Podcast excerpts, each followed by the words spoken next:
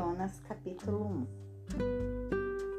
A palavra do Senhor veio a Jonas, filho de Amitai, dizendo: Levanta-te, vai a Nínive, aquela grande cidade, e clama contra ela, pois a sua maldade subiu diante de mim. Mas Jonas se levantou para fugir para Tarsis longe da presença do Senhor, e desceu a Jopé, onde encontrou um navio que ia para Tarsis. Pagou, pois, a sua passagem e desceu para dentro dele, para ir com eles para Tarsis, longe da presença do Senhor. Mas o Senhor mandou um grande vento ao mar e fez-se uma poderosa tempestade no mar, de modo que o navio estava a ponto de quebrar-se. Então os marinheiros foram com medo a cada homem, clamou ao seu Deus e lançaram as cargas que estavam no navio ao mar para aliviarem. Mas Jonas desceu ao porão do navio e deitado, dormiu profundamente. E o mestre do navio dirigiu-se a ele e disse-lhes: Que tens, ó dorminhoco? Levanta-te, clama ao teu Deus, e talvez ele lembrará de nós, para que não pereçamos. E disseram cada um ao seu companheiro: Vinde e lancemos sortes para que saibamos por que causa esse mal está sobre nós. E lançaram sortes, e a sorte caiu sobre Jonas. Então eles lhe disseram: Diga-nos, lhe pedimos, por causa de quem este mal está sobre nós? Qual é a tua preocupação? De onde vens? Qual é a tua terra? E de que povo és tu? E ele lhes disse: Eu sou hebreu, e temo ao Senhor, o Deus do céu, que fez o mar e a terra seca. Então os homens se encheram de medo e disseram-lhe: Por que tu, tu fizeste isto? Pois os homens sabiam que fugia da presença do Senhor porque ele lhes tinha dito. Em seguida disseram-lhe: O que devemos fazer contigo e para que o mar se acalme?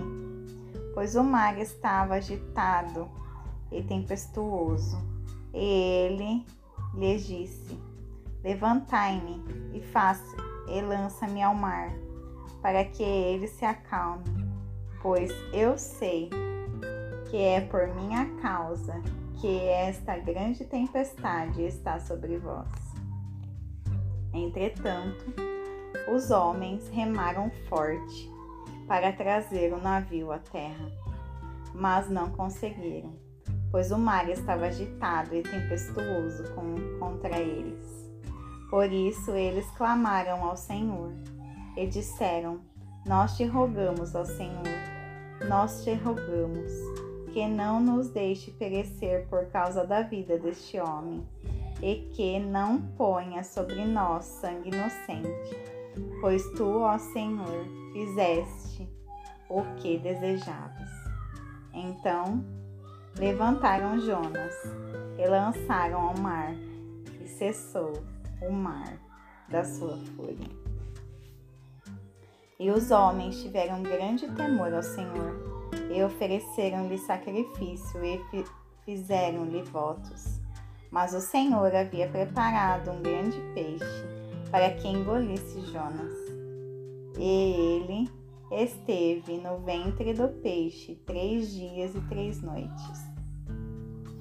E Jonas orou ao Senhor, seu Deus, do ventre do peixe, e disse: Clamei ao Senhor na minha aflição e ele me ouviu. Do ventre do inferno clamei. e tu ouviste a minha voz, pois tu me lançaste no profundo, no meio dos mares, e as correntes das águas me cercaram. Todas as tuas vagas e as tuas ondas passaram sobre mim. E eu disse: Estou lançado de diante dos teus olhos. Todavia, tornarei a ver o teu santo templo. As águas me cercaram até a alma, o abismo me rodeou e as algas estavam enroladas na minha cabeça. Eu desci até os fundamentos das montanhas. A terra, com seus ferrolhos, estavam sobre mim para sempre. Mas tu fizeste subir a minha vida da corrupção, ó Senhor meu Deus. Quando minha alma desfalecia em mim, lembrei-me do Senhor, e a minha oração entrou a ti no teu santo templo. Os que observavam as falsas vaidades desprezam a sua misericórdia. Mas eu oferecerei sacrifício a ti com voz do agradecimento. Eu pagarei o que votei. A salvação é do Senhor. E o Senhor falou ao peixe e este vomitou a Jonas na terra seca. E a palavra do Senhor veio a Jonas pela segunda vez, dizendo: Levanta-te, vai a Nínive, aquela grande cidade, e prega contra ela a mensagem que eu te ofereço. Então Jonas se levantou e foi a Nínive, segundo a palavra do Senhor. Ora, Nínive era uma cidade muito grande, de três dias de jornada.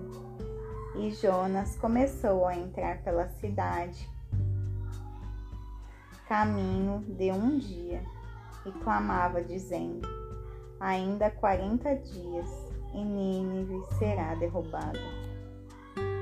E as pessoas de Nínive creram em Deus e proclamaram um jejum e vestiram-se de pano de saco, desde o maior até o menor.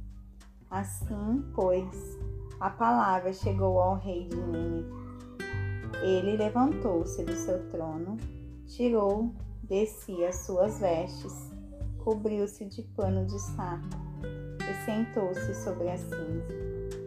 E fez com que isso fosse proclamado e divulgado através de Nínive pelo decreto do rei e dos seus nobres, dizendo: nem homens, nem animais, nem bois, nem ovelhas pro, provem alguma coisa, nem se lhes dê alimento, nem bebam água, mas os homens e os animais sejam cobertos de pano de saco e clamem poderosamente a Deus. Sim, convertam-se cada um do seu caminho mau e da violência que está nas suas mãos. Quem pode dizer se Deus voltará e se arrependerá e se apartará do furor da sua ira, de sorte que não nos pereçamos? E Deus viu as suas obras, como se desviaram do seu mau caminho. E Deus se arrependeu do mal que tinha anunciado que faria a eles e não o fez.